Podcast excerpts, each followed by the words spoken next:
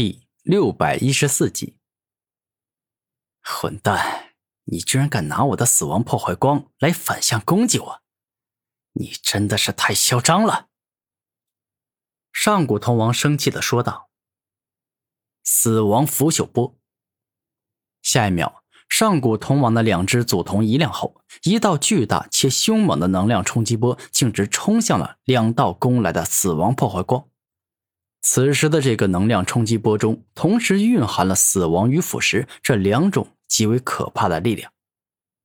故此，当上古铜王认真后，蕴含霸道力量的死亡腐朽波便是硬生生将两道死亡破坏光给彻底毁灭了。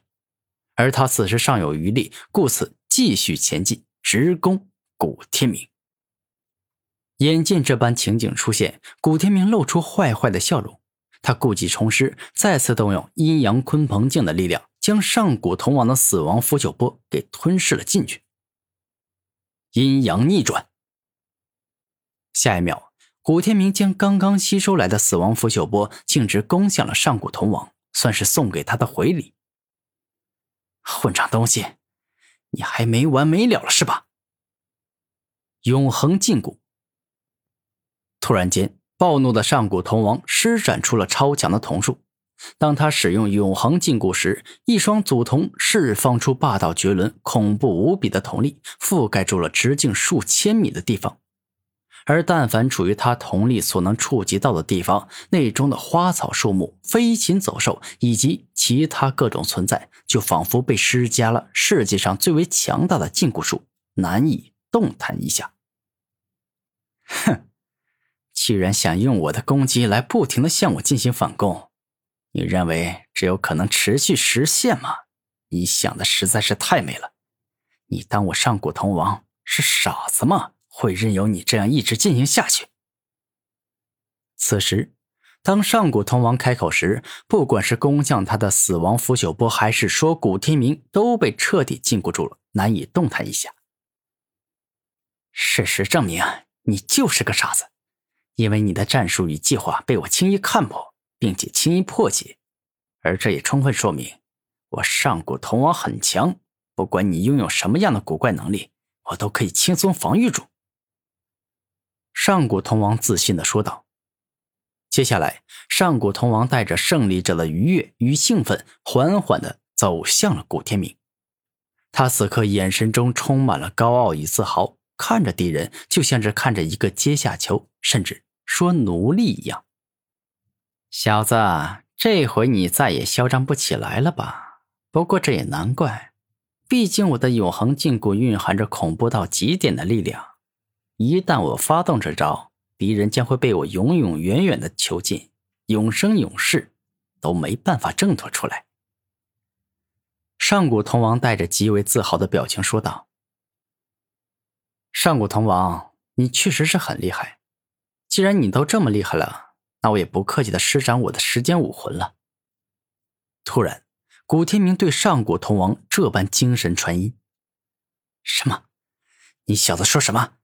你拥有时间武魂？可恶！你小子姓古，你是时间地族的人。”一瞬间，上古铜王的眼神改变，看向古天明时，再也没有大意与轻视。而是将对方当做了跟自己一样强大的存在，先下手为强，后下手遭殃。所以说，接下来我不会再对你客气半点了，我要马上杀死你。当上古铜王说话时，便是已经冲向了古天明，又要率先将他打成重伤，甚至最好直接能够灭杀掉。你来不及的。古天明露出自信的笑容。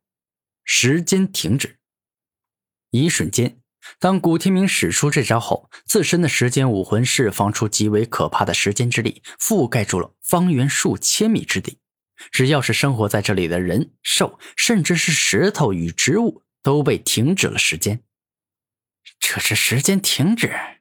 你这家伙还真的是千真万确的时间地族成员。不过。你这时间停止之力不够强大呀！你的时间武魂品阶应该不是很高吧？因为我的身体还能够动。上古铜王露出开心的笑容，一下便是猜到古天明的时间武魂绝对没有到达上品，更没有到达极品。你说的没错，不过你的永恒禁锢之力也不是很强，我的身体也可以动啊。古天明一时露出自信的笑容，活动了一下身体。你以为我的永恒禁锢就只有这种程度吗？我告诉你。我那是将攻击范围搞得太大，覆盖的面积太广，所以才让你可以继续动弹身体的。但我将永恒禁锢之力进行压缩凝练，只专门针对你一个人使用，那么他的禁锢之力将会变强很多。上古铜王看着古天明的身体，十分肯定的说道：“是吗？那正好啊。”因为我刚才也将时间停止之力的覆盖面积搞得太大了，所以导致时间停止之力变弱。如果我集中时间停止之力只对你的四肢百骸使用，那么我的时间停止力量一定会变得很可怕。